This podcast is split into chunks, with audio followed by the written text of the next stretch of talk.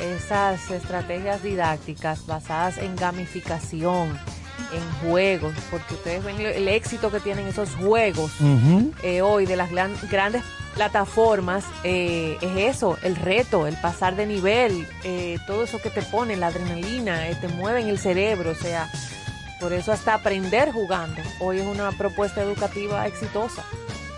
Yo siempre le he dado mucha importancia a la actividad física entiendo que eso es lo que eh, le da como una terminación completa al ser humano. Es decir, tú te la pasas trabajando eh, usualmente en oficinas o trabajando con asuntos más bien de corte de intelectual, vamos a llamarle, pero si tú no lo combinas con el alguna actividad, algún juego, alguna actividad física, eso hay entiendo que hay problemas. Sí, sí, sí. Sí, sí, se demanda. Igualmente, Día Internacional de la Hamburguesa. Ay, sí. Ah, empieza a celebrar desde hoy, si tiene el chancecito en la noche. O sea, mañana estaremos celebrando el Día Internacional del Hamburger. El Hamburger. Como dice la gente. El Hamburger. En dominicano. pásamele uno a Néstor Caro. el dominicano. Que me está pidiendo. No, no, dos, dos. Él quiere dos. El dominicano, el, el No, bueno, es que el chimi es otra cosa. Sí, el chimi tiene como otros, otros detalles de la gastronomía. Pero sí, también es el Día Internacional de la Hamburguesa, 28 de mayo que es un plato, como usted bien dice, que le gusta prácticamente a todo el mundo y que se ha popularizado tanto a nivel mundial que es casi imposible no encontrarlo en las cartas de cualquier restaurante. Eso es verdad. Eh, es muy raro que en un restaurante, hasta para el menú de niños. Bueno, es que también es una comida, diría yo, simple, dos pedazos de pan y usted le mete una carne en el medio y fájese ahí. Hay una leyenda que dice que fue precisamente un 28 de mayo de 1900, así, helado, 1900, cuando un inmigrante alemán residente en Estados Unidos sirvió la primera hamburguesa. O sea que por eso se relaciona esa efeméride a esta fecha del 28 de mayo la, invención del hamburger. Mm. Eso es así. Igualmente lo de la tercera semana de mayo, profesor. Sí, sí. Esa es la de la autonomía de los pueblos.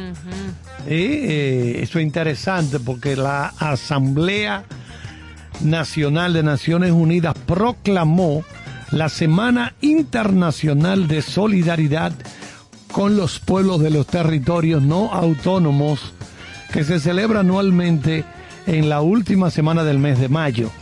La creación de esta efeméride se sustenta en la Carta de Naciones Unidas que define a un territorio no autónomo como aquel territorio que no ha alcanzado la plenitud del gobierno propio. En dicho documento se reconoce la obligación de promover el bienestar de sus habitantes considerado como una prioridad. En la actualidad se conservan 17 territorios no autónomos ubicados en varias partes del mundo. Está, por ejemplo, el Sahara Occidental, el desierto, la parte occidental del desierto del Sahara. Está Anguila, Bermuda, Islas Caimán, Islas Malvinas, Islas Turcas y Caicos, Islas Vírgenes Británicas, entre otros. Sobre todo si esas islitas. Sí. Vamos a repetir, ¿eh? Vamos a repetir. Un territorio no autónomo es aquel territorio que no ha alcanzado la plenitud del gobierno propio. Es decir, que ellos no pueden autogestionar. sostenerse. exactamente.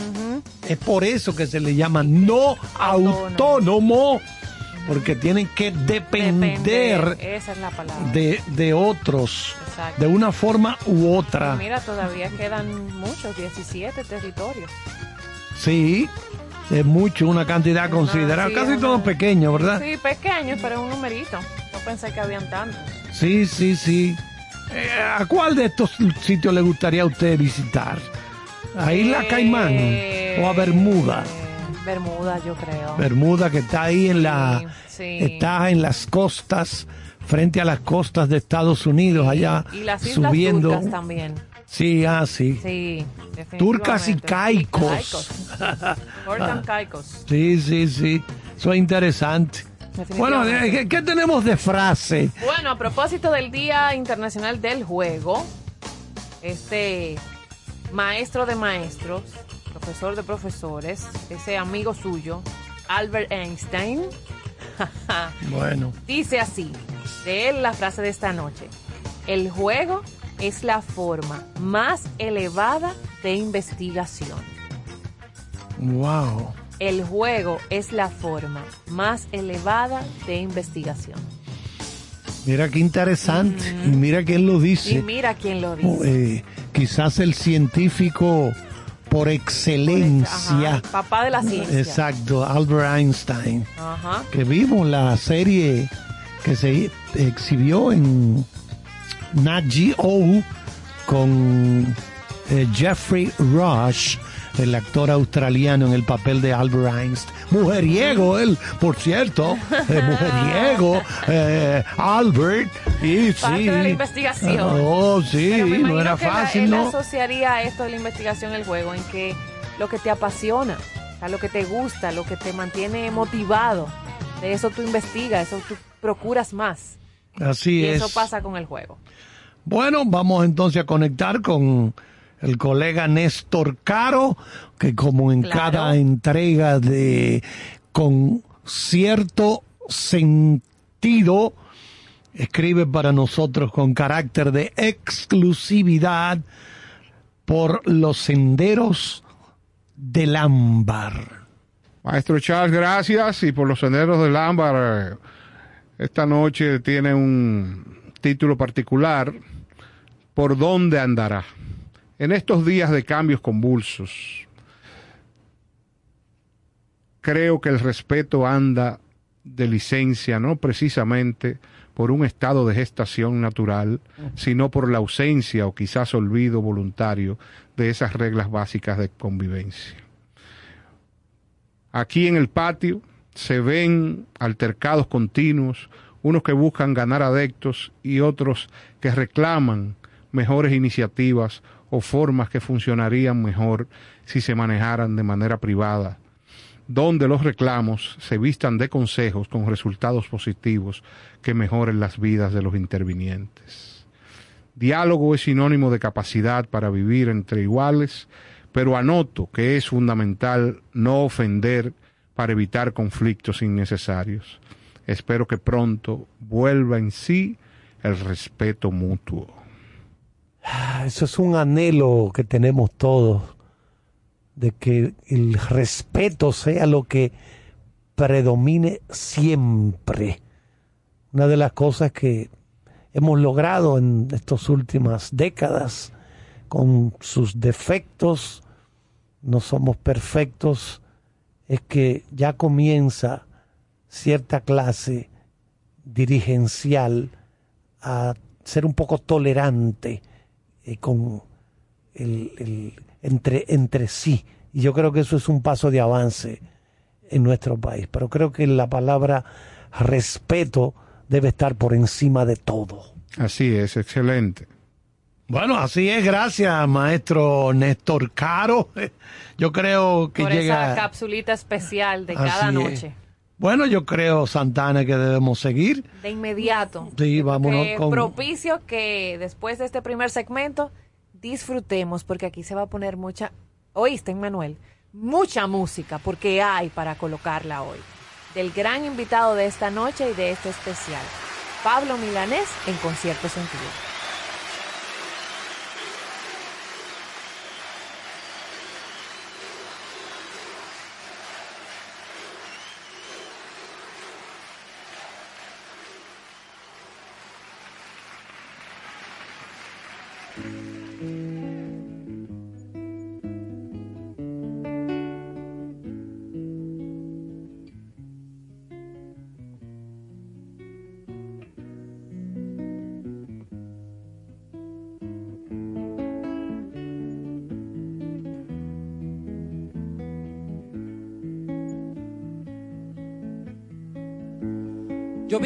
Las calles nuevamente de lo que fue Santiago ensangrentada y en una hermosa plaza liberada me detendré a llorar por los ausentes.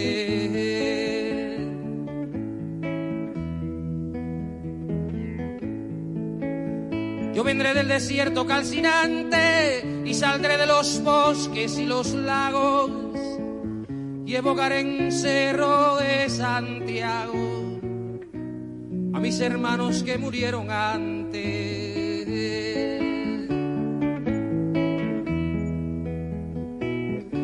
Yo unido al que hizo mucho y poco,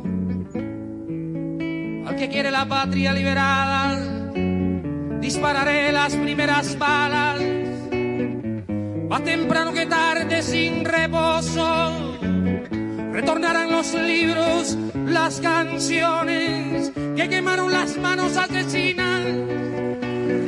Renacerá mi pueblo de su ruina y pagarán su culpa los traidores.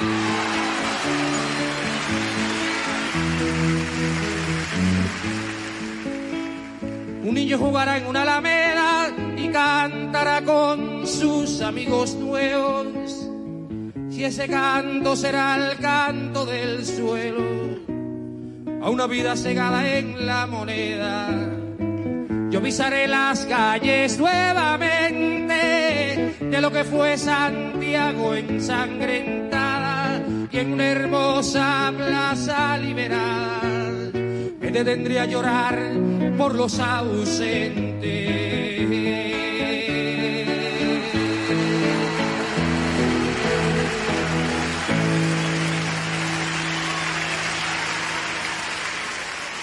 Con cierto sentido.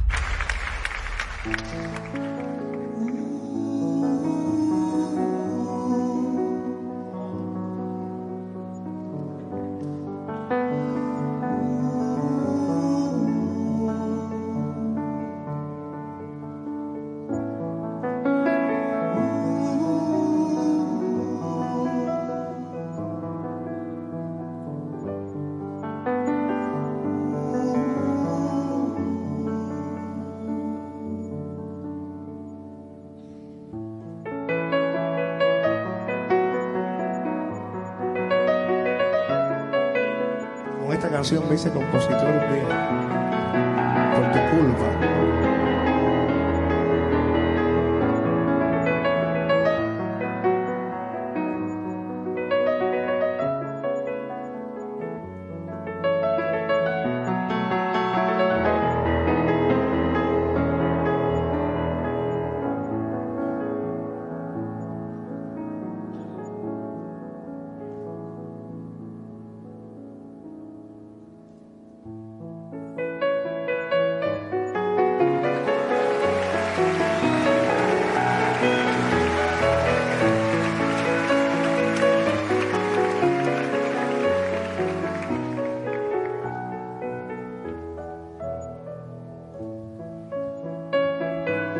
Muchas veces te dije que antes de hacerlo había que pensarlo muy bien. Que esta unión de nosotros le hacía falta carne y deseo también. Que no bastaba que me entendieras y que murieras por mí. Que no bastaba que mi fracaso yo me refugiara en y ahora ves lo que pasó al fin nació.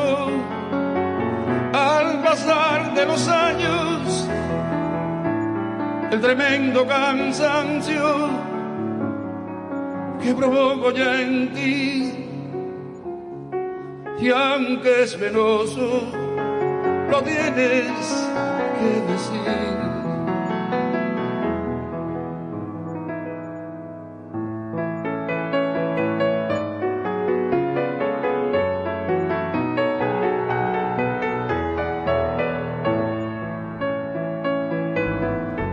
Parte esperaba que un día el tiempo se hiciera cargo del fin.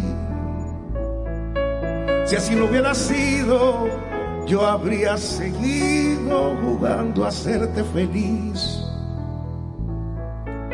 Y aunque el llanto es amargo, piensa en los años que tienes para vivir. Que mi dolor no es menos y lo peor ya no puedo sentir. Y ahora tratar de conquistar con vano afán ese tiempo perdido que nos deja vencidos sin poder conocer eso que llaman amor para vivir, para vivir.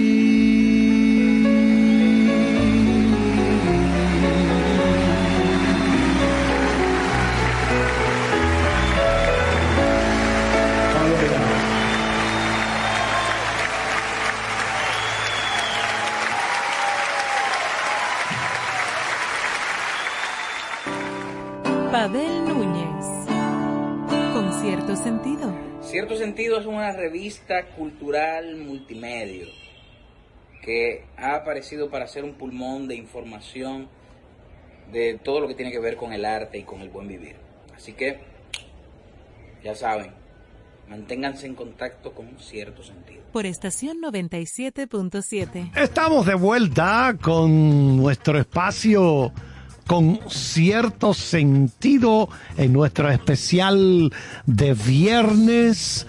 Vamos a dedicar nuestro especial de cada viernes al poeta y cantautor cubano Pablo eh, Milanés. Dígame, Santana. ¿Sabes, profesor, que antes de adentrarnos en la trayectoria y en la vida de Pablo Milanés, referir a nuestra audiencia, siempre desde aquí, desde aprender, que nunca está de más, apoyarle un poco la historia, que un cantautor y un poeta de la, de la canción es un músico por lo general solista que escribe y compone y canta sus propias canciones, que eso lo, lo destaca, lo diferencia también. Aunque hay muchos cantantes de diversos géneros que escriben sus propias canciones, el término cantautor suele usarse casi siempre para referir por sobre todo artistas adscritos al folk acústico y canciones que suelen que se suelen incorporar eh, más bien temáticas eh, sociales, políticas, personales o filosóficas. Por eso la grandeza de estos eh, poetas de la música, por esta, esta, ¿cómo sería? Calificativo o este renglón de ser cantautores, que no es cualquier o poca cosa. El género musical característico del cantautor se conoce como canción de autor. Durante un tiempo se denominó a este tipo de música canción de protesta. Hoy en día el género se encuentra menos cargado de connotaciones críticas o reivindicativas que en el pasado, dando espacio a las reflexiones individuales, filosóficas e incluso tratando temas relativos al amor romántico. Bueno, y la nueva trova. Que también es parte de Pablo Milanés. Sí, género del cual nuestro invitado, ¿verdad? Él es uno de los fundadores. Pues la nueva trova forma parte del movimiento latinoamericano de la nueva canción, la cual tendía a utilizar textos que fueran literariamente autoconscientes, sofisticados y elaborados formal y académicamente. Esta también recibió la influencia del feeling cubano, un movimiento Sí, porque eh, Cuba se hizo famosa por ese, se menciona mucho lo del feeling. Sí, el feeling cubano, un movimiento de canción romántica que se desarrolló entre los años 40 y 60.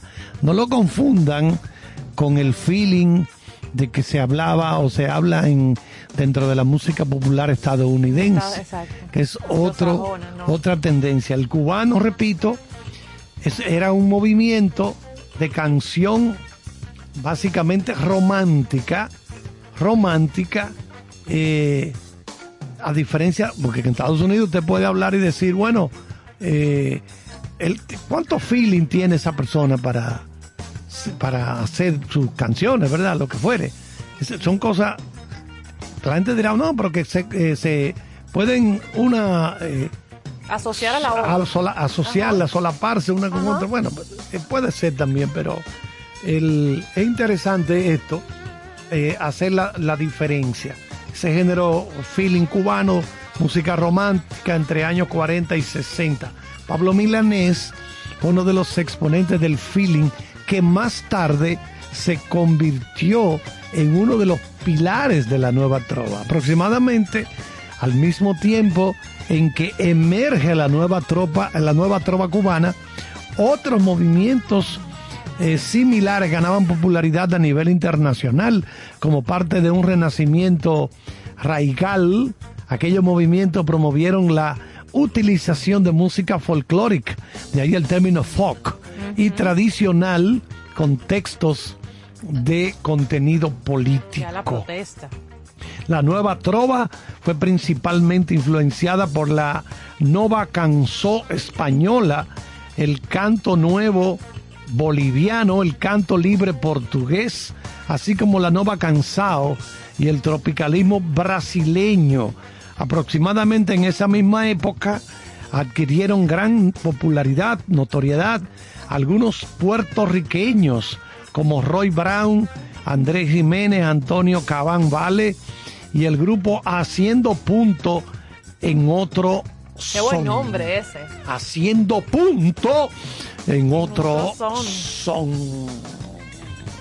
La nueva trova estuvo inspirada en la actitud rebelde y esto me sorprendió, no lo sabía, no jamás me imaginé, y contestataria de artistas estadounidenses de protesta como Bob Dylan, amigo del profesor, Joan Baez. Joan Baez, criticaban los abusos del gobierno de los Estados Unidos y de sus países títeres. Otras influencias fueron los Beatles, que sí me consta, aunque hasta los años 90 estuvieron oficialmente prohibidos. El uruguayo Daniel Giglietti y el español Joan Manuel Serrat, que también ha sido invitado nuestro y tocamos en su trayectoria sobre estos temas. Entonces, con esta pequeña introducción así cultural, genérica del contexto en el que se desarrolla Pablo Milanés, pues podemos empezar a conocer de su vida.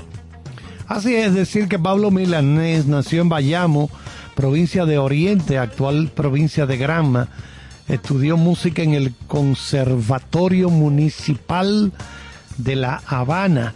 En sus comienzos, Milanés estuvo muy influido por la música tradicional cubana, así como también por el feeling así, la música de sentimiento. El feeling es un estilo musical que se inició en Cuba en los años 40 y suponía una nueva manera de afrontar la canción, donde el sentimiento definía la interpretación y estaba influido por las corrientes estadounidenses de la canción romántica y de jazz. El feeling se acompañaba de una guitarra al estilo de los viejos trovadores pero enriquecido por armonizaciones jazzísticas. Así se establecía esta nueva forma de comunicación o feeling con el pueblo. En el año 1964 Milanés se incorporó como intérprete al cuarteto Los Bucaneros, con quienes colaboró en sus primeros trabajos. También probó suerte como solista ocasional, diversificando de esta manera sus experiencias que más tarde le llevarían a trabajar en solitario. En 1965 Milanés publicó Mis 22 años, considerada por muchos el nexo o lazo de unión entre el feeling y la nueva trova cubana, incluyendo nuevos elementos musicales y vocales que serían precursores de la música cubana que vendría después. Sería el disco que tenía el afro. Exacto. En aquella época. Un afrón. un afrón. Hacia 1966, Milanés fue enviado por las autoridades a un campo de trabajo forzoso de la Unidad Militar de Ayuda de Producción. Te lo dije. Vamos a conocer más, eso iba a decir con esa conversación que Carlos va a tener con él en la entrevista de hoy, en la zona de Camagüey, en el centro de la isla. Después de fugarse a La Habana para denunciar las injusticias cometidas en lo que en 2015 llamó un campo de concentración estalinista. Fue encarcelado por dos meses en la cabaña y luego mandado a un campamento de castigo, donde permaneció hasta la disolución de la UMAP a finales de 1967. En una entrevista en el 2015, Milanés comentó que todavía espera que el gobierno cubano le pida perdón por lo que sufrió en esa época. Mm. Oye tú. Bajo el influjo del primer encuentro internacional de la canción de protesta, celebrado en Varadero en 1967, Milanés empezó a crear canciones de contenido político. En 1968, Milanés ofreció su primer concierto con Silvio Rodríguez en la Casa de las Américas. Esta sería la primera muestra de lo que más tarde, en el 72, surgiría como el movimiento musical popular de la Nueva Trova. En ese mismo lugar conocería a los miembros de la élite cultural y musical de otros países americanos, con los que compartía sus preocupaciones sociales, tales como Violeta Parra, Mercedes Sosa, oye qué pandillita, mm. Daniel Biglietti, Chico Buarque, Simone, eh, Vinicius da, de, da Moraes, Milton Nacimiento, Víctor Jara, entre otros muchos, pasaron por la Casa de las Américas. ¡Wow! ¡Qué lugar aquel! Bueno, Milton Nascimento. En aquella época. Víctor Jara. Increíble. Mercedes Sosa. Simone. Violeta Parra. Bueno, y citando una de sus expresiones. Qué interesante la vida de estos artistas. Citando una de sus expresiones Vamos a, para después continuar disfrutando de su legado musical. Dice, hay tantas facetas de ver el amor que yo, con 40 años, estoy casi convencido de que el amor es uno solo. El amor a la persona que se ama, el amor al país donde se vive, el amor al barrio, el amor a las causas justas, o a la paz duradera. Pero qué, qué, interesante esto, porque cualquiera, como él siempre se ha auto considerado revolucionario, uno no iba a pensar que él iba a tener esta actitud contra el gobierno, ¿eh? como que el gobierno debía resarcir, indemnizarle lo que le, lo que le hicieron, pero eh, estas son las cosas que ocurren. Uno, el artista, va a tener siempre este tipo de problemas sin importar el tipo de sociedad en el que se desarrolle, en el que desarrolle su vida. Pero vámonos entonces con más música. Emanuel, síguetela luciendo. Pablo Milanés.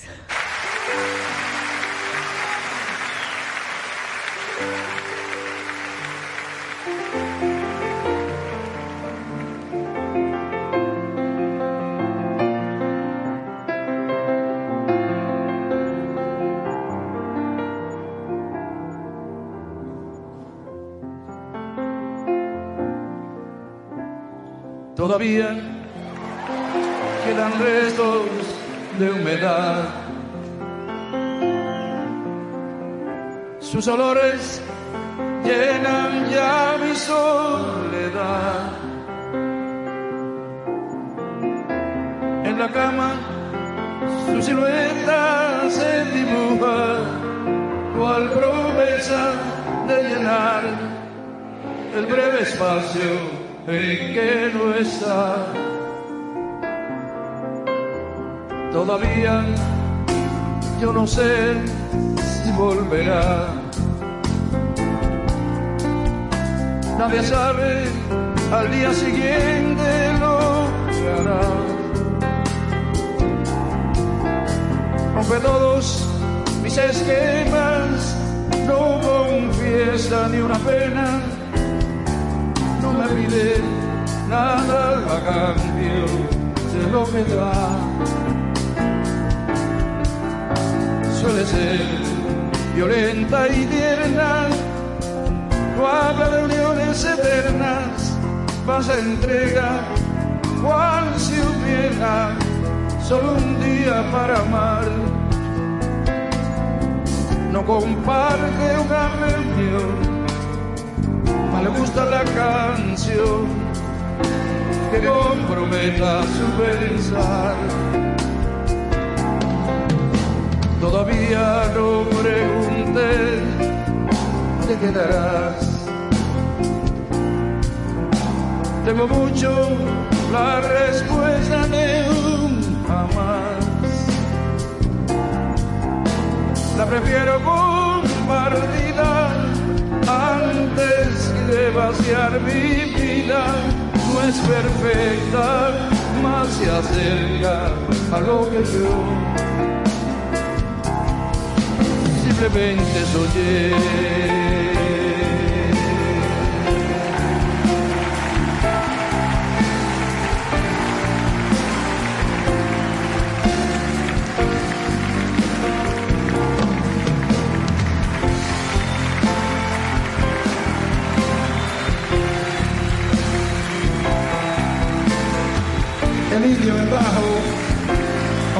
Sánchez en la batería, Miguelito.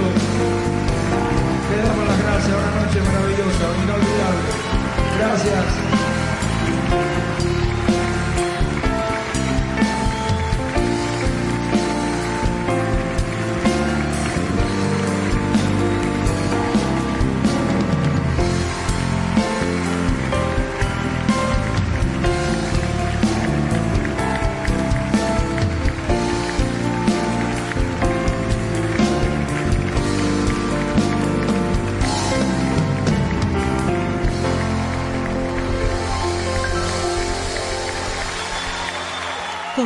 Cierto sentido.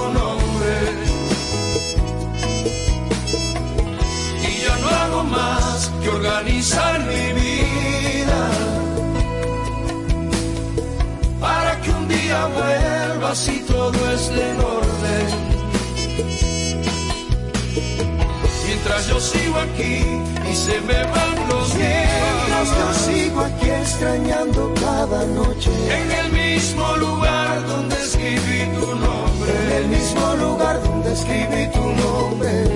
Y ya no hago más que organizar mi vida.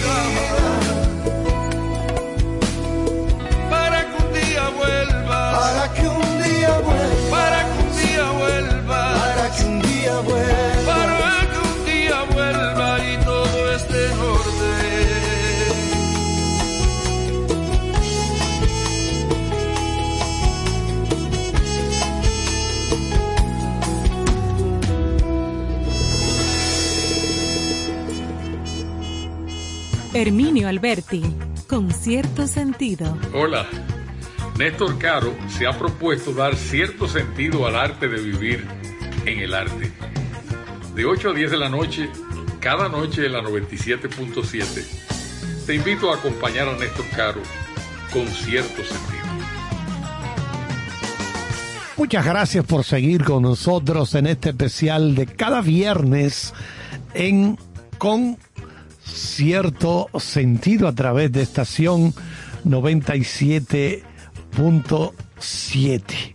Paralelamente, a lo largo de estos años, Pablo Milanés compuso música para siete largometrajes, siete películas y más de 30 documentales y series de televisión. El catálogo discográfico de Pablo Milanés lo conforman decenas de álbumes y constituye uno de los tesoros musicales más ricos de toda Latinoamérica. Milanés realizó actuaciones en numerosos países de Europa, África y América. Bueno, aquí a República Dominicana él siempre ha sido una persona muy querida, yo he tenido el privilegio de, trabajar en un equipo de producción de varios de sus conciertos aquí en el país, de, tener acercamiento directo con él y todo, y, con su, quien era en ese momento su manager y sus músicos, o sea, él, esta es uno su casa, como unos vecinos. Sí, sí, sí, él se siente muy bien cuando viene aquí. Entonces, aquí hay una lista de... Bueno, más de 40 álbumes. Sí, o sea, no lo vamos a mencionar todos. Eso, señor, eso es una lista que no. Y canciones, imagínese. Bueno, antes de que tú nos dé algo sobre las colaboraciones que ha tenido, las principales por lo menos, es decir, grabaciones con otros artistas, voy a mencionar álbumes a partir del 97, cuando lanzó Despertar, luego Vengo Naciendo, ya inicia el año, el nuevo milenio en el año 2000 con Días de Gloria, en el 2000 también en vivo desde Ciudad de Nueva York, live from New York City, Pablo querido, como un campo de maíz, líneas paralelas, regalo, Raúl y Pablo con Raúl Torres, desde el Palacio Municipal de Congresos de Madrid, junto a Chucho Valdés, Renacimiento y en el año 2019 mi Habana. Entre las colaboraciones, numerosos artistas grabaron sus canciones o han cantado con él en conciertos o discos, como Silvio Rodríguez, que lo mencionamos, Joaquín Sabina, Soledad Bravo, Simone, eh, Tania Libertad, Manuel Mijares, Amaya Uranga, Ana Belín, Lilia Vera, Caco Senante, Joan Manuel Serrat, Víctor Manuel, Miguel Ríos, Raúl Torres, Xiomara Laugar, Anabel Rodríguez, en fin, esa lista es igual que los álbumes, eh, innumerable. Y cuando se trata de política, como mencionaba el maestro Carlos, a Pablo Milanés se le tiene por una de las voces del régimen cubano, pese a que se muestra crítico con lo que ocurre en la isla. Sí, porque soy un abanderado de la revolución, citando sus palabras, no del gobierno. Si la revolución se traba, se vuelve ortodoxa, reaccionaría contraria a las ideas que la originaron. Uno tiene que luchar. Sin embargo, más adelante, en otras de esas entrevistas, eh, él expresaba, también citando sus palabras, ya no hablo de política ni con mis amigos. Wow. Bueno. Déjame vida privada. Es que te digo, el arte, la sensibilidad de esta gente está por encima de, de ideologías y de gobiernos. Esa fuerza creativa que ellos tienen no es de esta galaxia. No, no, no, no. La mueven otros intereses muy diferentes. Ya no hablo de política ni con los amigos. Ay, no, no me ponga esos temas. No, no estoy en eso. En el año 2004 conoció en La Habana a su mujer Nancy Pérez, natural de la provincia de Pontevedra en España, residente junto a ella y sus dos hijos en la ciudad gallega de Vigo. Es decir, en este momento él está viviendo allá en, en España. A lo largo de su vida, pero yo creo que él constantemente está de vuelta, va y viene, va y viene. Algo parecido a lo que hace Ana de Armas. Aunque no sé si Ana de Armas sigue viviendo en España. creo que ella ya muy más ubicada. En Los Ángeles, por, los trabajos. Sí. porque Ana, amiga nuestra, claro, está. Claro, claro. Ana cubana, ¿verdad? Pero tiene doble nacionalidad porque sus abuelos sus abuelos son españoles. Para mí una que sus abuelos muy, muy bonita. Sus abuelos viven en Cuba, pero eh, ella eh, se fue a hacer carrera desde España y saltó ahora a Estados Unidos. Pues bueno, hay que decir que a lo largo de su vida Pablo tuvo que entrar al quirófano decenas de veces. Oigan eso, a la sala de operaciones debido a un problema de huesos que le provocaba fuertes dolores y que incluso en el año 2012 le llevó a cancelar su gira de conciertos por España. En junio del 2014, Pablo Milanés ingresó en el complejo hospitalario universitario de La Coruña, en España, para someterse a un trasplante de riñón donado por su esposa. Por Nancy. Su hija, la cantante y productora musical Suilén Milanés, tristemente falleció el 31 de enero de este año por un accidente cerebrovascular. Suilén, una de las tres hijas del matrimonio de Pablo Milanés y Yolanda Bennett, desarrolló una amplia carrera en el ámbito musical en sus 50 años de vida y se había labrado un nombre propio en el mundo cultural cubano. creo que la otra es Aide. Wow, pero qué, qué triste esta. Y me parece que él no pudo estar, no pudo viajar, por temas de salud. Sí, por el asunto tal vez de la pandemia y ese tipo de cosas. Es decir, que miren cómo él ha tenido que. Yo recuerdo que en uno de los conciertos, por lo menos aquí que vimos allá en la Plaza España, él estaba mucho tiempo sentado y se habló de que tenía, no sé si era que tenía flebitis, un problema como que no podía para sostener el cuerpo, exacto, ese tipo de cosas. Sí, Pero eh, eso parece que se lo han ido corrigiendo porque ya él no lo vemos tan tanto tiempo sentado. No es que no se siente, él se sienta un momento, pero no, no tanto. No, y que en esos momentos estaba en los procesos de esas cirugías que usted mencionó también. Ah, bueno, puede ser. Puede ser. Y mira, un trasplante renal también. Sí, eh, Muy fuerte, muy fuerte. Bueno, pues nada. Yo creo ¿Seguimos con música? Claro que sí. Vámonos con la música de... Del amigo personal del profesor Carlos Almanzar y con cierto sentido.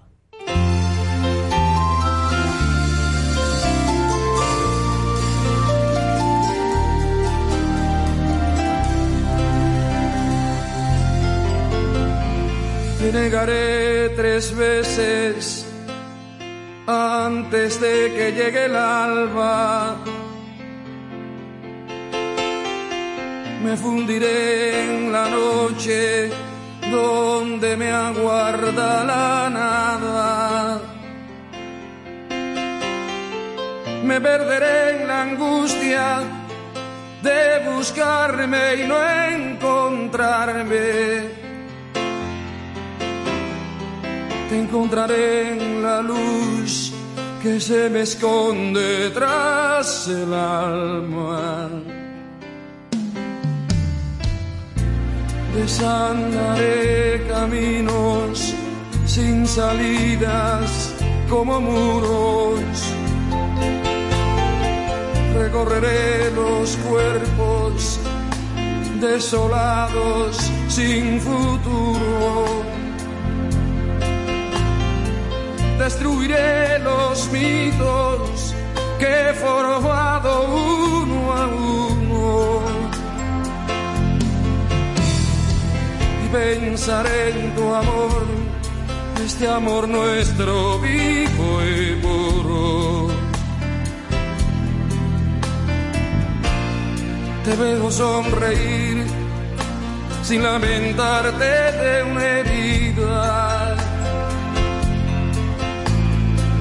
Cuando me vi partir, pensé que no tendrías vida. Te tocó, que ángel te amó, que ha renacido. Que milagro se dio cuando el amor volvió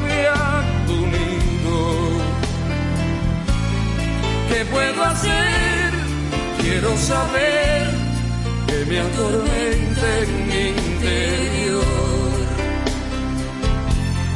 Si es el dolor empieza a ser miedo a perder lo que se amó.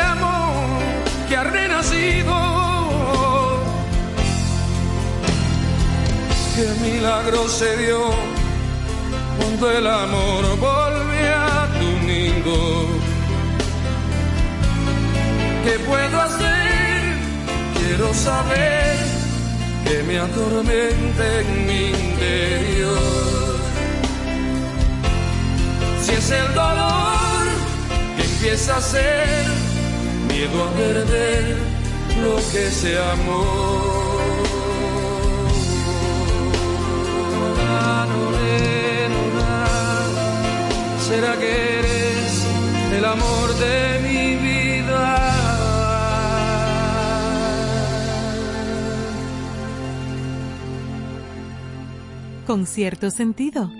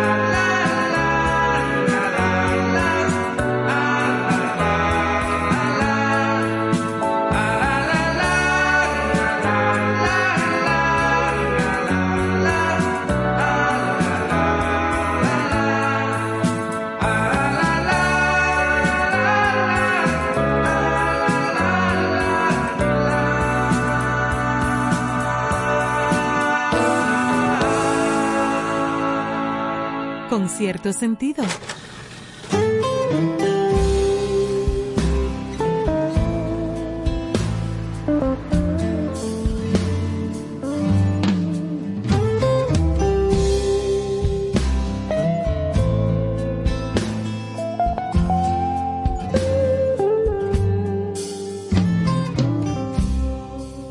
Muchas veces te dije que antes de hacerlo había que pensarlo muy bien. Que a esta unión de nosotros le hacía falta carne y deseos también. Que no bastaba que me entendieras y que murieras por mí bastaba que en mis fracasos yo me refugiara en ti. Y ahora ves lo que pasó al fin nació. Al pasar de los años, el tremendo cansancio que provoco en ti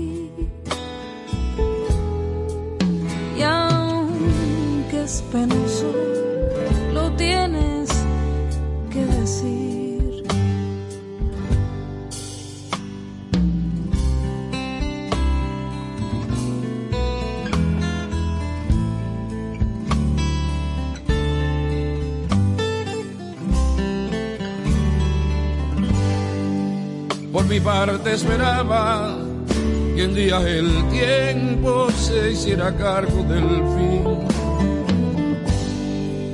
si así no hubiera sido, yo habría seguido jugando a hacerte feliz.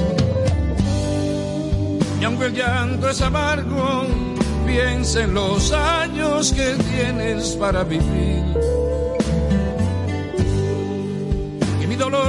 Menos, y lo peor es que ya no puedo sentir.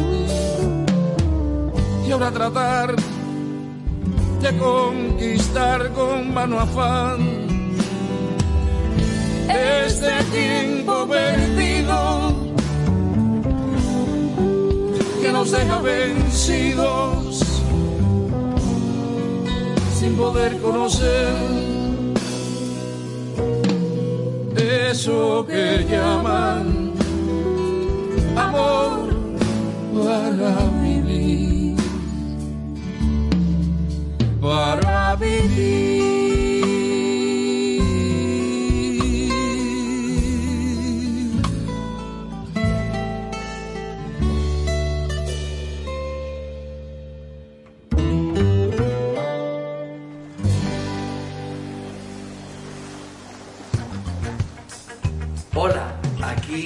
Camilo, felicitando a mis amigos de Concierto Sentido, donde celebraremos la cultura, el arte y la buena música.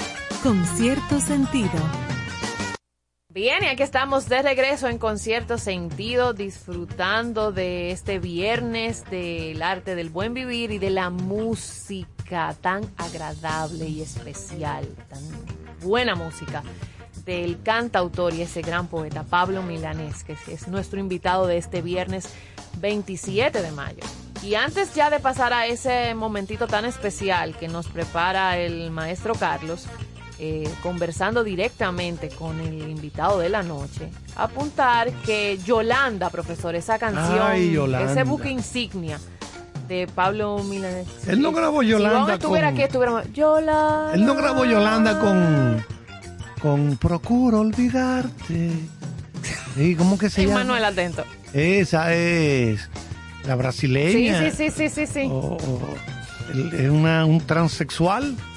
Sí, un transexual. Sí, se me va el nombre, pero sí. sí Como dice en la buena frase, en la punta de la lengua. Bueno, ya nos acordaremos. Sí, Yolanda, esa, esa canción insignia de Pablo Milanés, eh, tiene una profunda historia de amor, como usted mencionaba en el segmento pasado. Fue escrita por el mismo Pablo en el año 1970 pero no salió hasta el 2005. Pareciera que es de allá atrás, pero en el 2005 que decidió lanzarla junto a la película Siempre Habana, que tomó un punto significativo dentro de su carrera para las nuevas generaciones, quienes voltearon a escuchar más a fondo la canción del cantautor. Para Milanés era clara la canción desde el primer momento que tuvo un encuentro con su musa, Yolanda Bennett, que usted la mencionó como madre de sus hijas, su primer matrimonio, en el año 1970, quien desde la primera vez lo dejó cautivo al punto de escribirle esta canción que todos conocemos, Yolanda. Hay a quien le escriben algo así y que sigue así esas letras eh, favoritas en el público por los siglos de los siglos. Profesor, el tiempo es suyo con su amigo Pablo Milanés en su viaje. ¿A dónde fue? ¿A España o a Cuba? Estuvimos en Cuba, estuvimos en, Cuba. claro está. Oye, chicos, estuvieron en Cuba. en Cuba. Estuvimos en Cuba. Pues adelante. Y vamos entonces a explicarle a ustedes en qué consiste esto. Así es, Joana, vámonos de inmediato entonces con la primera pregunta. Pablo, ¿qué te parece todo ese movimiento que se armó en Cuba con la visita del presidente estadounidense Barack Obama y también pues la presentación de la tradicional banda rockera inglesa Rolling Stones que bueno tuvieron un tremendo concierto ahí. ¿Qué, ¿Qué te parecen todos esos movimientos? Quedamos en que no íbamos a hablar de estas cosas, pero bueno, yo te voy a contestar. Este, el aspecto diplomático de todo lo que está pasando realmente me tiene sin cuidado. Son cosas que no sé si tendrán un resultado inmediato, posterior, pero vamos a ver lo que sucede después de este, como le llamo yo, idilio diplomático. Pero ya te digo, un problema también es que Cuba está de moda y, y todo el mundo tiene curiosidad más que otra cosa por estar aquí y ver lo que pasa y otros por ver lo que no pasa. Pablo, tienes la oportunidad de vivir en cualquier parte del mundo. ¿Por qué permaneces en Cuba? ¿Por qué pasas más tiempo en Cuba? Bueno, permanezco en Cuba en primer lugar porque soy revolucionario. Crecí con esta revolución, me hicieron revolucionario y no renuncio a ser revolucionario. Soy crítico con las cosas que se hacen y quiero que cambien. Quiero que cambien absolutamente para el bienestar del pueblo cubano, porque el pueblo cubano todavía absolutamente no se beneficia en absoluto de todo lo que está pasando ni de todo lo que ha pasado durante 57 años. Y yo insisto en que las cosas pueden cambiar si se le da la oportunidad al pueblo cubano, en efectivo, el hombre de a pie, de que esto cambie, el pueblo lo va a cambiar, sin ayuda de nadie ni de Estados Unidos, ni de España, hagamos un resumen, ni de España, ni de Estados Unidos, ni de la Unión Soviética, ni de Venezuela, ni de Estados Unidos nuevamente. Nadie nos tiene que ayudar. Y vivo en Cuba porque nací aquí, y porque amo esta tierra, porque amo los amigos, y porque amo un bar, y porque amo todas esas cosas que me hacen cubano. ¿Qué te parece el surgimiento del reggaetón? Cuba no ha quedado fuera de la influencia de este nuevo género. No solamente en Cuba, creo que hay una decadencia absoluta en la música popular en, el mundo. No, a mí no me gusta el reggaetón. Sí, lo considero música, pero mala. Llegada de la revolución, igualdad para todos. Háblanos un poquito de, de esto. Absolutamente todo. Inclusive la burguesía estaba del lado de la revolución. Se esperaba otra cosa, ¿no? Ya en la medida en que se fueron decepcionando los poderosos, se fueron, pensaban que volverían al poco tiempo y no volvieron porque esto se consolidó. Aprovechamos, Pablo, para preguntarte cómo está tu relación con Silvio Rodríguez. No, es un asunto ya del que yo no hablo. Esa es mi respuesta, es muy sencilla. Es un asunto que sepulté y que yo no hablo jamás. Y eso está sepultado en mi vida. Jamás pienso en eso. Jamás pasa por mi mente. Jamás lo asocio a nada y creo que es lo más sano, es lo más puro. Ha sido lo más sano para mí.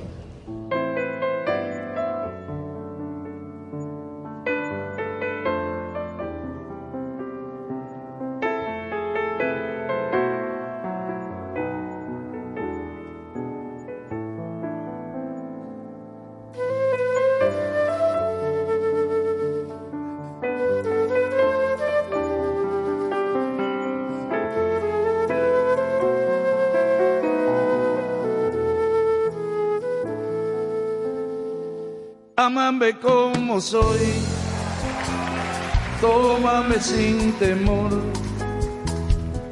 tócame con amor.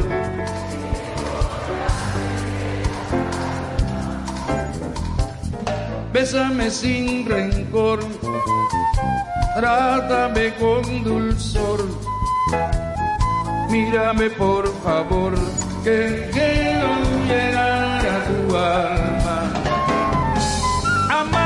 Es un laberinto que nunca me ha conocido.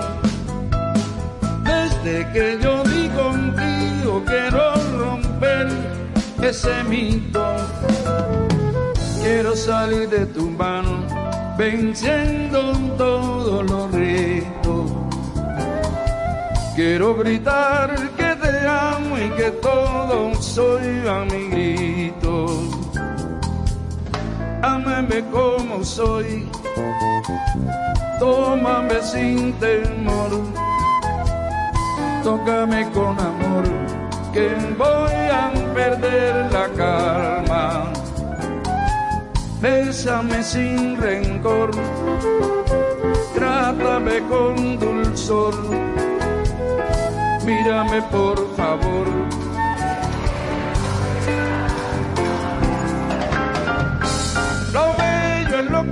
Del más puro sentimiento. Lo bello lo llevo dentro, lo bello nace contigo yo quiero sientas conmigo, tan bello como yo siento. Juntar esos sentimientos y hacer más bello el camino. Juntar esos sentimientos y hacer más bello el camino. Juntar esos sentimientos y hacer más bello el camino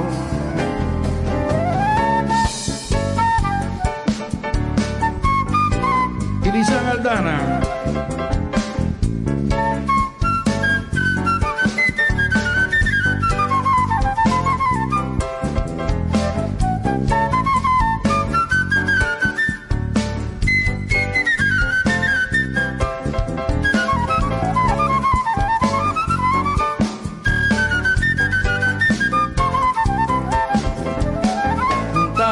Sentimientos y hacer más bello el camino. Dar esos sentimientos y hacer más bello el camino. Dar esos sentimientos y hacer más bello el camino. Con cierto sentido. Pablo, queremos que nos cuentes sobre el momento en que te llevaron a un campo de concentración un campo de trabajo en Cuba para la realización del servicio militar obligatorio. Aparte de su respuesta, vamos a escuchar también a su suegra y a algunos amigos que compartieron esa época. Me sentía revolucionario. Y cuando me engañaron de aquella manera, me dicen, no, usted está citado para, usted ha sido elegido, un telegrama, para el servicio militar y fui elegido para mandarme a un campo de concentración. Me parece que aquello fue brutal. Para un muchacho de 23 años, aquello fue brutal. Cuando yo vi que bajó la escalera y cogió para arriba, ¡ay, qué llanto! Me dio un llanto. Pobrecito. Flaquito así. Estaba rodeado de guardias con bayonetas y unos guardias acá de las puertas de los autobuses, muchos autobuses, cientos de autobuses. Y ahí no tuve tiempo de despedirme ni de mi esposa ni, ni de mi madre que me acompañaron para despedirme, pero una cosa de todo, eh, en el fondo feliz. Yo decía, bueno, no lo hubiera querido, hubiera querido seguir en lo mío, pero bueno, me llaman para un deber, me voy satisfecha. Y me iba satisfecha. A Pablo trataron de prohibirle muchas cosas. Y él siempre se rebeló contra aquello. Era un niño cuando estaba en el programa de José Antonio Alonso y le prohibieron cosas y él decía que no, que le iba a cantar eso, que iba a salir con ella, con aquella, con aquel. Es decir, que era inquieto y rebelde. fíjate tú, no lo tomo mal, digo, bueno, esto es un error que han cometido y empiezo a documentarme. Mis amigos me empiezan a mandar libros, pero sobre todo el libro Iván Denisovich de, de Solzhenitsyn, fue el que me abrió los, ojos sobre todo lo que podía pasar y después de ahí, bueno, seguí leyendo muchas más, más cosas.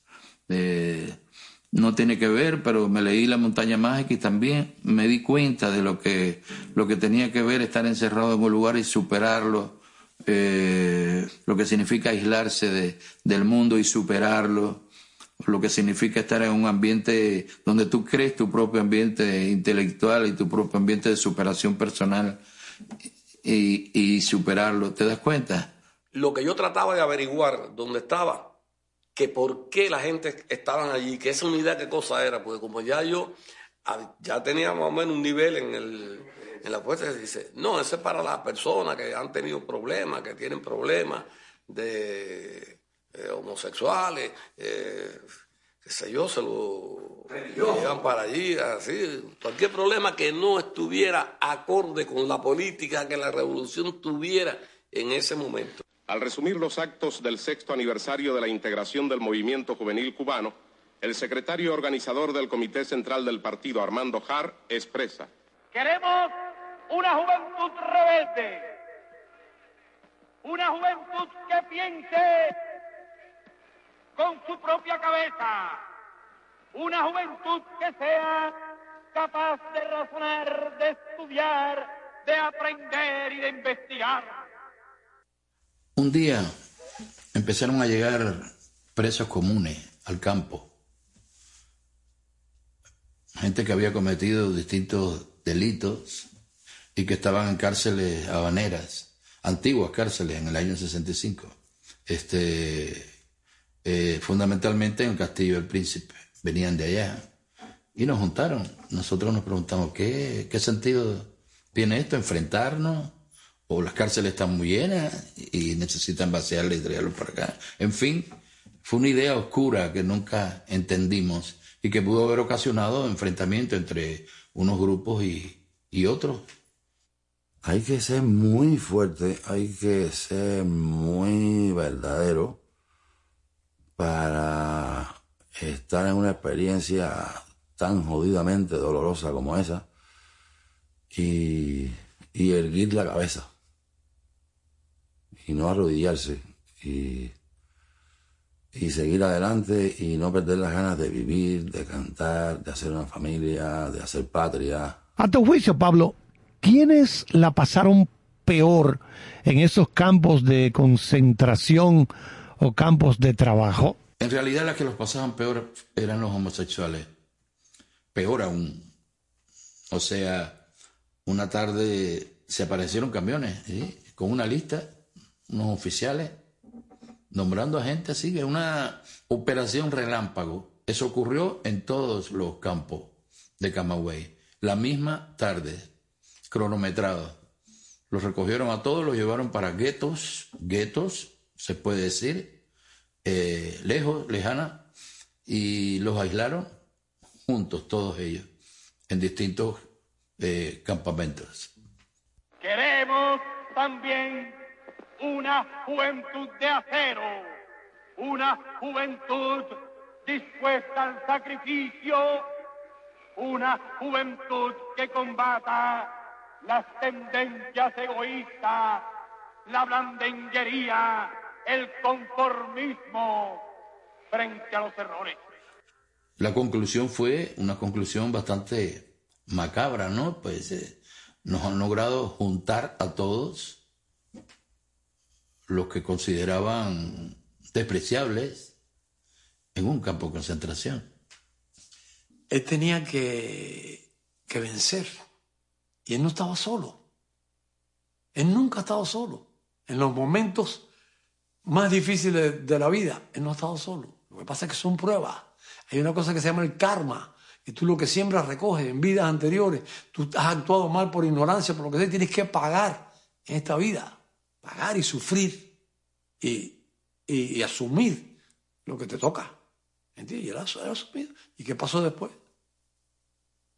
A nosotros nos cogió el efecto este, de Estocolmo. Hicimos una obra favorable a los que nos habían mandado para allá y nos, y nos culpábamos por, por haber ido hacia allí, en esa obra de teatro que le escribimos Ricardo Barber y yo. Empezaron a sentirse culpables. culpables de estar ahí porque todos los días nos lo decían, ustedes son culpables, ustedes son árboles que han crecido, torcidos. Llegamos a representar la obra en la unidad y se corrió la bola en todo Camagüey y eso, y vinieron unos coroneles a proponernos, y, y y yo rompimos la obra y dijimos que no la recordábamos y que no queríamos hacerla en ningún lugar. Porque inmediatamente nos dimos cuenta y digo, coño, volver, hemos sido un par de idiotas. Nos ha cogido el síndrome de Estocolmo aquí, hemos estado aquí brindándole ofrenda a los que nos han mandado para acá y rompimos la obra. Nunca más se puso, pero la pusimos una vez. En el año 2021, Pablo Milanés declaró en el año 1992 tuve la convicción de que definitivamente el sistema cubano había fracasado y lo denuncié el creador de medio centenar de álbumes y más de 400 canciones en más de seis décadas, reiteró esos pronunciamientos y dijo que confía en el pueblo cubano para buscar el mejor sistema posible de convivencia y prosperidad, con libertades plenas, sin represión y sin hambre. Milanés está residiendo por lo menos la mayor parte del año en España. Tenemos entendido, Pablo, que tú terminaste fugándote del lugar en que estabas confinado. Sí, me fugué. Me fugué porque estábamos esperando noticias de que iba a haber una reunión y que se iba a determinar que aquello se terminaba, que aquello ya había sido un error. Ya había escándalos en la ONU, los UDO, los aviones espías ya habían tomado fotos de los campamentos. Y lo único que hicieron fue, en vez de 23 pelos de alambre, subirlo a 14, a bajarlos a 14 pelos, nada más. Entonces ya, pero de todas formas era imposible escaparse por los alambres. 14 pelos y un día me separan de mi amada. 14 pelos y un día me separan de mi madre y ahora sé a quién voy a querer. Y entonces yo hice un recital esa noche. Y un recital... ¿De feeling? Donde todo el mundo lo sabía, menos los soldados que nos cuidaban, y hice una recolecta. Entonces me dieron mucho dinero, se recogió entre todos. Nos lo metimos en bolsillo. Había alguna ropa que aquel tenía bonita, el otro no sé qué, y yo tenía un pantalón, eh, lengua también, y nos fugamos los dos. Y entonces decidimos ir por la orilla de la carretera, pero por la orilla de la carretera venían camiones que podían denunciar, no, no, esta gente está por ahí, y, y lucha contra bandidos cogernos, porque eran los que cogían a los que se fugaban, eran los encargados. A veces yo desfallecía y el AMIA me levantaba, y viceversa. Cuando el AMIA se tumbaba, decía yo no sigo más, yo lo levantaba. Y así llegamos a las 7 de la mañana hasta Santi Espíritu y ya lo demás es, cogimos distintos transportes y llegamos a La Habana. Llegué a casa una amiga, Malvina Batista. cuando yo llegó a mi casa, tocó, me dijo, me fui de la mano, me escapé. Le dije, quédate aquí, entra ahí, que ese es el cuarto mío. Y le busqué, búscame ropa y dame dinero. Y yo, oh, dinero para Pablo, ropa para Pablo. Y, y, ya. Y lo guardé ahí en mi casa. Y lo mandé para acá, para La Habana, en un carro que me costó cinco pesos moneda nacional. Tocan a la puerta y era aquel hombre pobrecito con el pelo así, que parecía un... ¿Qué tú haces aquí? Dice, no resisto más y me fui de ahí. Llegó por la madrugada. Al fin yo me entregué, porque mi madre tenía una angustia que, que se iba a morir, porque yo era un fugitivo. ¿Fugitivo? Entonces me presenté ante el comandante Almeida, que era primo segundo mío, y no entendió nada. Me dijo, yo soy jefe, porque Raúl estaba pasando un curso en la Unión Soviética. Yo soy jefe de las Fuerzas Armadas y aunque tú seas mi pariente, no puedo hacer nada por ti. Chan, eh, general Chan, ¿no? Dije, llévelo a su casa, que se vista de civil, pues yo fui con un traje, que se vista de militar. Digo, ¿qué militar? Comandante, eso no es un desprestigio para mí, le dije, eso no tiene ningún valor. Dice, bueno, pues se tiene que vestir de lo más. Era un traje horrible, sí. ¿No era un traje de olivo? No, hombre, no. No, no. Y así fuimos para allá, para la, para la prisión de la de la cabaña. Me llevó esa misma tarde. los presos comunes y los presos políticos De todo, sí, sí. Ahí estuve yo un mes y pico nada más para mandarme para el campamento de escapados, de fugados allá en Camagüey. Que aquello fue un desfile horrendo. Aquello fue dantesco ese, ese día, porque el tren paró de día en el centro de la ciudad. Y de ahí hasta el campamento fuimos a pie y todo el mundo gritándonos cosas por el camino. Y yo encima estaba cojo porque me había desgarrado un pie, porque también me hice eh, director de cultura en la cabaña. Presenté la lata de pintura, la monté, hice un montaje de la lata de pintura con los presos de allí. ¿Nunca dejaste de trabajar? No, no, no, no. Y, y era el jefe de los profesores, de los profesores. Y yo daba clase a su vez. A continuación vamos a escuchar el testimonio de la cantante Miriam Ramos y luego al propio Pablo Milanés que nos relata por qué fue llevado a este campo de concentración. ¿Quieres que te diga lo primero que me vino a la cabeza? La respuesta es,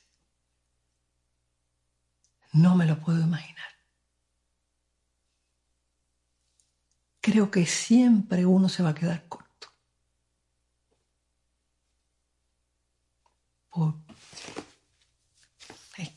es demasiado, demasiado doloroso demasiado fuerte.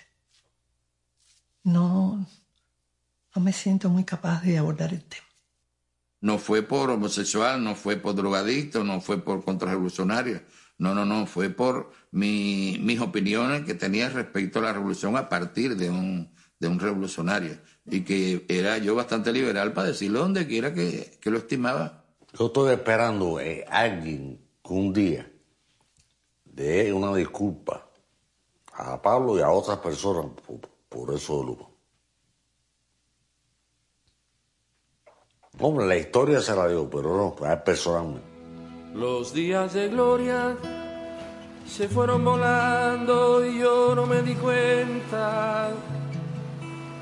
Solo la memoria me iba sosteniendo lo que un día... Creo que esas cosas se se piensan de joven en la medida en que va pasando el tiempo tú vas adquiriendo una sabiduría propia que te permite vivir y sobrevivir, pero no cambias el mundo, que es lo que tú pensabas cuando joven, no cambias nada, simplemente lo recreas, pero no, no hay cambios.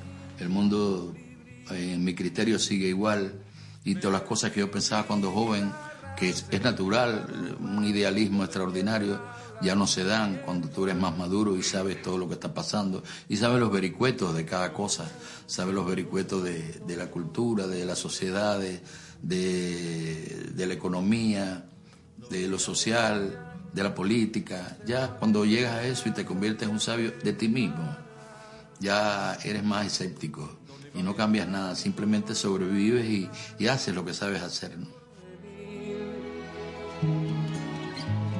Que lo que me queda de aquella mañana, de esos dulces años. Si en ira y desganos los días de gloria los dejamos ir. Perdí mi yagroba y mi colibrí. Perdí mi guitarra, se perdió en la bruma, donde pierde el habla y te pierdo a ti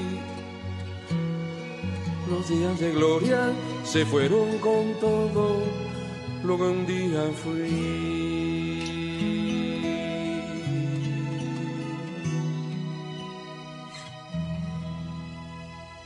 Yadna Tavares, con cierto sentido. Aprovecho esta oportunidad para mandar un grande abrazo, felicitación y los mejores augurios a mi queridísimo amigo Néstor Caro quien se embarca en un nuevo proyecto de radio que me encanta, con cierto sentido, por la 97.7, de lunes a viernes, acompañado de un tremendo equipo de grandes ligas, gente muy, muy querida.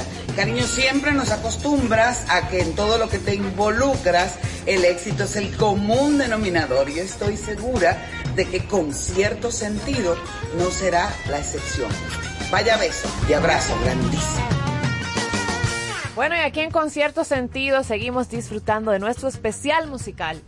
con Pablo Milanés. Pero abrimos siempre un paréntesis para que el profesor Carlos Almanzar nos cuente qué se está moviendo en el séptimo arte para irnos al fin de semana al día.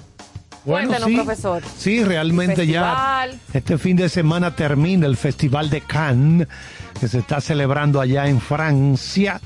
Y la, lo que tenemos que destacar más es que las estrellas de la vieja escuela, esos, esos veteranos, como el caso de Julia Roberts, Tom Cruise, pues están, han estado bien activos y desde eh, la semana pasada, ¿verdad? Cuando se inició todo esto, ahí hubo una flotilla de aviones de la patrulla acrobática de la Fuerza Aérea Francesa haciendo vuelos rasantes por encima del Palais de Festivales de Cannes, previo a la proyección de Top Gun Maverick.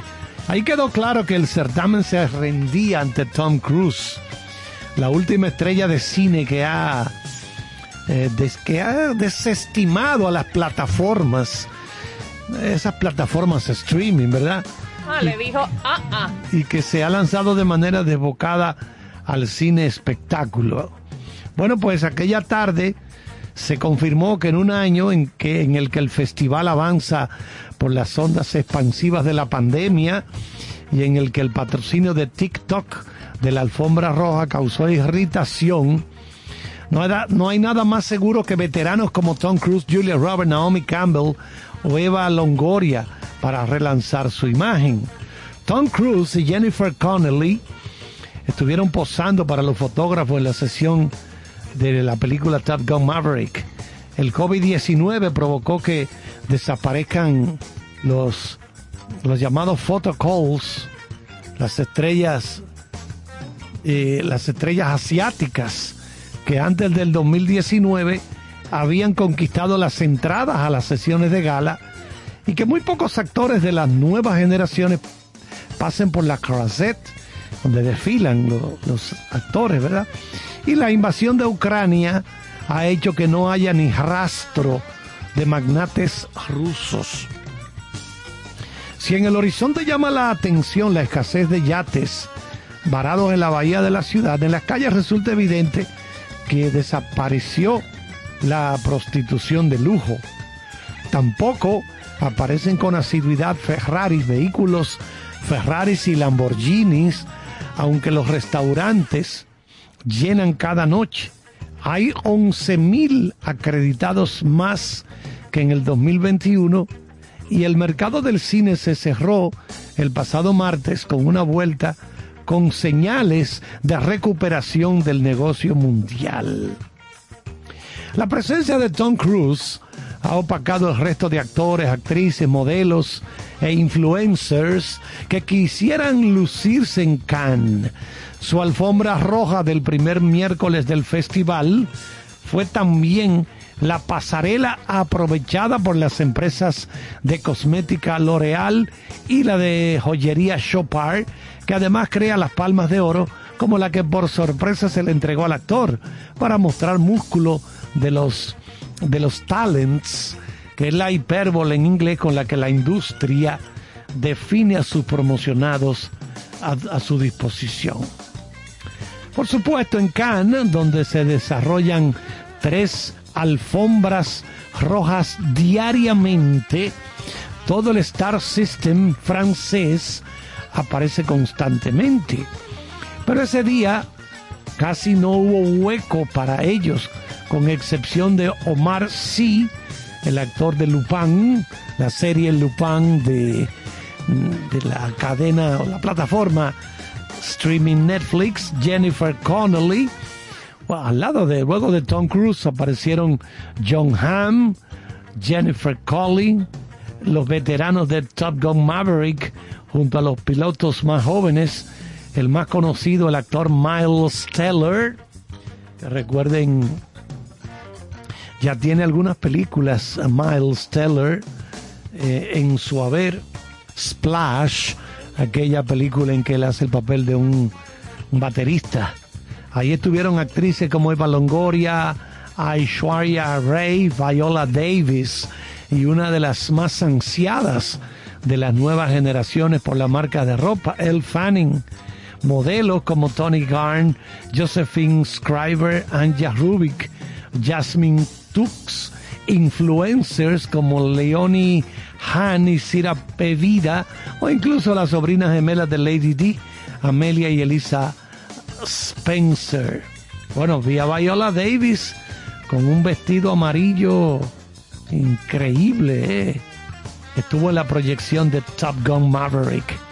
Desde hace casi dos décadas, la alfombra roja se ha convertido en el mejor escaparate de la alta costura para mostrar sus diseños.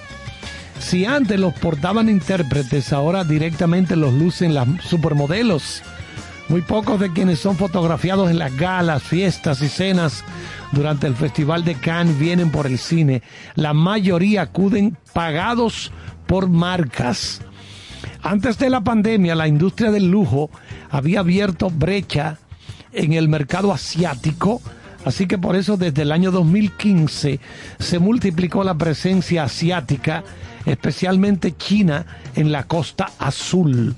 Ahora han desaparecido, aunque ese sector ha vuelto a ingresos prepandémicos, según Salesland e una multinacional especializada en marketing y ventas, el primer semestre del año 2022 se cerrará con ventas en productos de lujo por valor de 300 mil millones de euros. 300 mil millones de euros. De ese volumen, el 45% de las ventas se realizan influidas por acciones digitales y en el 2025 China supondrá la mitad del volumen de negocio. Tanto dinero logra que poco a poco a Cannes retorne el glamour, aunque empresas como Dior hayan resumido su presencia a una fiesta. Todo en Cannes vale. Tony Parker cuatro veces campeón de la NBA y ex marido, estuvo casado con Eva Longoria, ha estado en la ciudad promocionando una nueva marca de bebida saludable en polvo. Bueno, nada más y nada menos. Bueno, ya estuvo Marion Cotillard, estuvo James Gray en la gala de Armageddon Time con Anne Hathaway Marion Cotillard presentó la nueva película de Arnaud de Plechon a la que acudió Charlot Casiraghi, Idris Elba y Tilda Swinton. Estrenaron 3000 Years of Longing, 3000 años de, de anhelo del director australiano George Miller y Alessandra Ambrosio volvió a ser de las más fotografiadas. Bueno, parece que está, en el Festival de Cannes está recuperando gradualmente su glamour y ya con presencia de todas estas celebridades, personalidades. Vamos a seguir con la música en este eh, viernes especial de concierto sentido.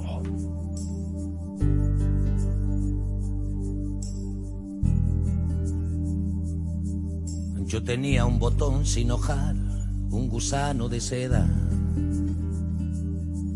medio par de zapatos de clau y un alma en almoneda. Una hispano Olivetti con caries, un tren con retraso, un carnet del atleti, una cara de culo de vaso, un colegio de pago, un compás, una mesa camilla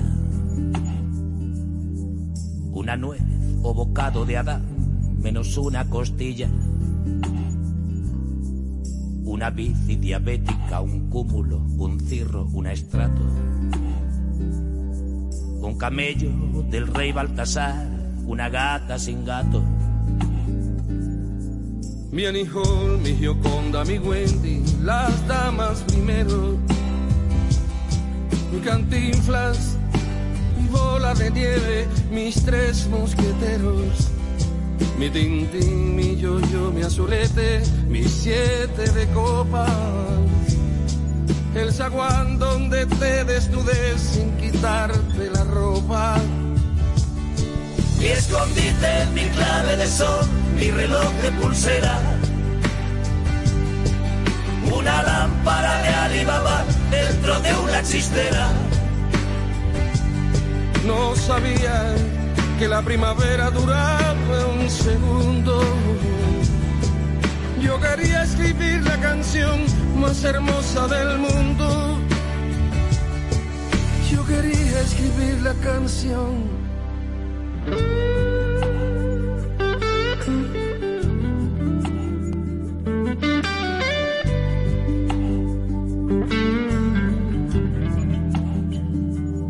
Les presento a mi abuelo bastardo, a mi esposa soltera, al padrino que me apadrinó en la legión extranjera, a mi hermano gemelo patrón de la merca ambulante, a Simba del marino que tuvo un sobrino cantante, al putón de mi prima Carlota y su perro salchicha a mi chupa de cota de mallas contra la desdicha. Mariposas que cazan en sueños los niños con grano. Cuando sueñan que abrazan a Venus de milos sin manos. Me libré de los tontos por ciento del cuento del business. Dando clases en una academia de cantos de Sister. Con Simón de Sirene hice un tour por el monte Calvario. Que harías tú si Adelita se fuera comisario? Frente al cabo de poca esperanza, arrié mi bandera. Si me pierdo de vista, esperadme en la lista de espera heredé una botella de ron de un cuchar moribundo. Yo quería escribir la canción más hermosa del mundo. Yo quería escribir de un tirón la canción de las babas del mar, del relámpago en pena, de las lágrimas para llorar cuando valga la pena de la página encinta en el vientre de un blog trotamundo. De la gota de tinta en el himno de los iracundos. Yo quería escribir la canción más hermosa del mundo.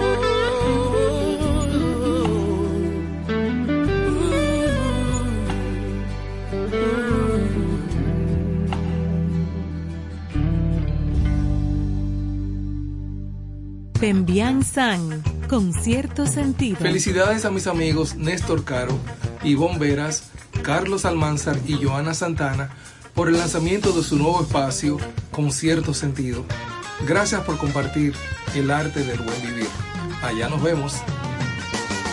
Bueno, señores, aquí estamos de regreso en Concierto Sentido. Aquí hemos disfrutado de Pablo Milanés, de su vida, de su música, eh, de informaciones interesantes de cine y cosas que usted no debe dejar de conocer y saber para estar al día. Y de esa súper entrevista que el profesor Carlos nos preparó y nos, y nos trajo como cada viernes. Esto ha estado eh, como un combo todo. la hamburguesa, las papitas, el refresco. Aquí no ha faltado nada. Tenemos que decir eh, ya de nuestro invitado y cerrando este segmento, agradeciéndoles a ustedes que nos han acompañado en la noche de este viernes, que Pablo Milanés ha logrado respetar un pacto de simpatía a prueba de imprevistos y distancias con la sensibilidad de varias generaciones de hombres y mujeres, porque va pasando de generación en generación, o sea, sigue en el tiempo. Esta doble razón de ser cronista y protagonista de su época ha sido traducida por el cantor a una convicción existencial. Lo humano no va a morir. Ay. Profunda esta gente. Bueno. esa canción para, para vivir, eso es. Los premios especiales, que siempre mencionamos algunos reconocimientos, ya al cerrar, de la eh, decimosexta entrega anual de los Grammy Latinos, fueron entregados a las leyendas vivientes de la música en una emotiva ceremonia que contó con la sorpresiva asistencia de la cantante Celine Dion. Y ahí en esa entrega destacaron los reconocimientos al cantante cubano Pablo Milanés. También estaba la dominicana Ángela Carrasco y los españoles Ana Belén y Víctor Manuel, que son muy cercanos a la carrera de, este gran cantautor. Así como el gran combo de Puerto Rico que recibieron el premio a la excelencia por sus trayectorias artísticas. Bueno, lo más reciente, Pablo Milanés, gran protagonista en Victoria del ciclo abierto por concierto. El programa musical contará en junio y julio, en el próximo mes de junio y en julio, con las actuaciones de Tomás Merlo, el cantautor Miquel Inunciaga y el Cuarteto Metropolitan Union. Dentro de su gira Días de Luz, Milanés actuará el 23 de julio en el pórtico de la Catedral de Santa María de Vitoria como gran reclamo del ciclo abierto por concierto. Bueno, la verdad que la, la carrera de este hombre es increíble porque sigue trabajando al igual que Silvio Rodríguez, ellos siguen... No los detiene el tiempo y su música se escucha y se disfruta como el primer día. Esa gente sigue trabajando con una frecuencia... Y llenando lugares. Sí, sí, sí. Bueno, que realmente son figuras muy trascendentales. Exactamente. La obra que han hecho, las canciones, cientos y cientos de composiciones como veíamos anteriormente, música para cine, películas, documentales, series de televisión. Protestas, para el alma, para casarse, para dividirse, para de todo. Para de todo. yo creo que ya llegó la hora de irnos. Señores, nos vamos. Gracias por acompañarnos. Pasen un buen fin de semana. Como dice la amiga Ivonne, abrácese, bésese, pásela bien, descanse, desconéctese pero sobre todo, eh, si tiene a su mamá, pues aprovecha este fin de semana para afianzar esos lazos de amor, de respeto y de compartir con la familia y de hacerle saber que, que es un ser humano al que se le agradece todo lo que ha hecho y lo que ha dado. Así que tengan bonito fin de semana y nos encontramos otra vez el lunes aquí mismo por el mismo canal en Concierto Sentido. Cuídense mucho. Bye. Bye bye.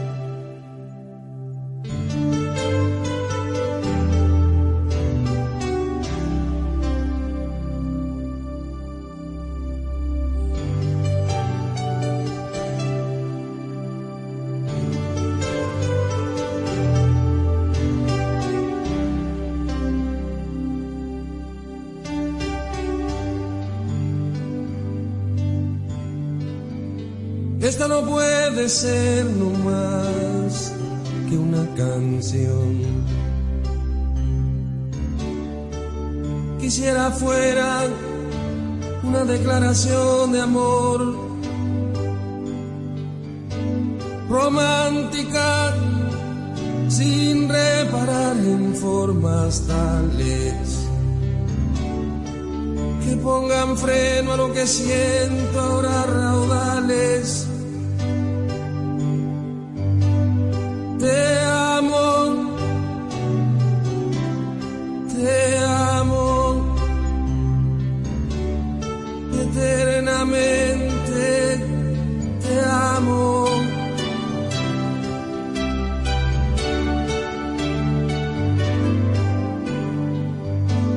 Si me faltaras, no voy a morirme.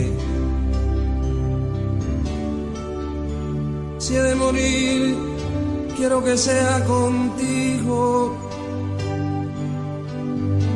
Mi soledad se siente acompañada.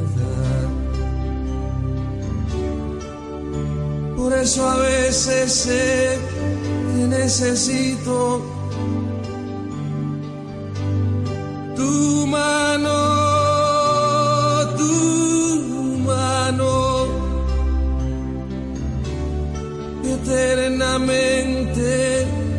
tu mano.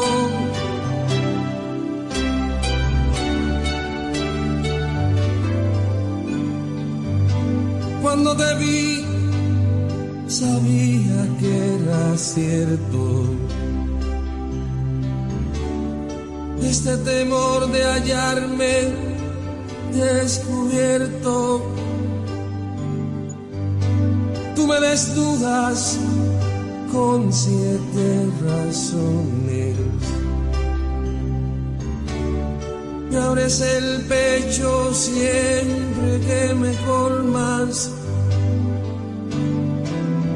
de amores, de amores, eternamente de amores.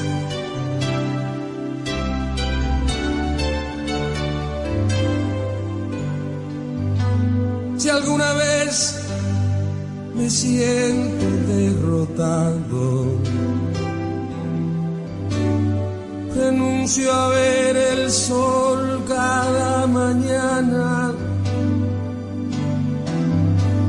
rezando el credo que me has enseñado.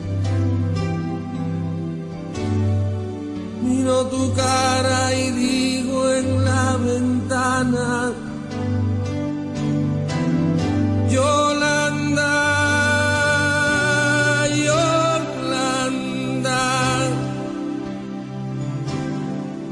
eternamente, Yolanda.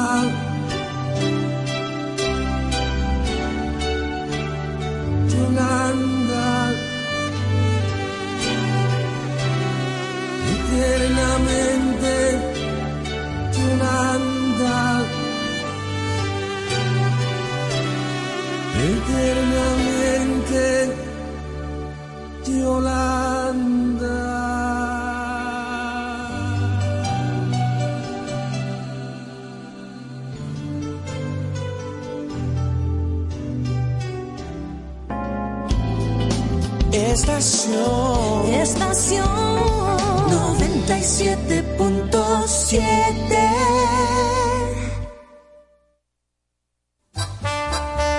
Bienvenidos a su programa Con cierto sentido. Compartiendo el arte del buen vivir.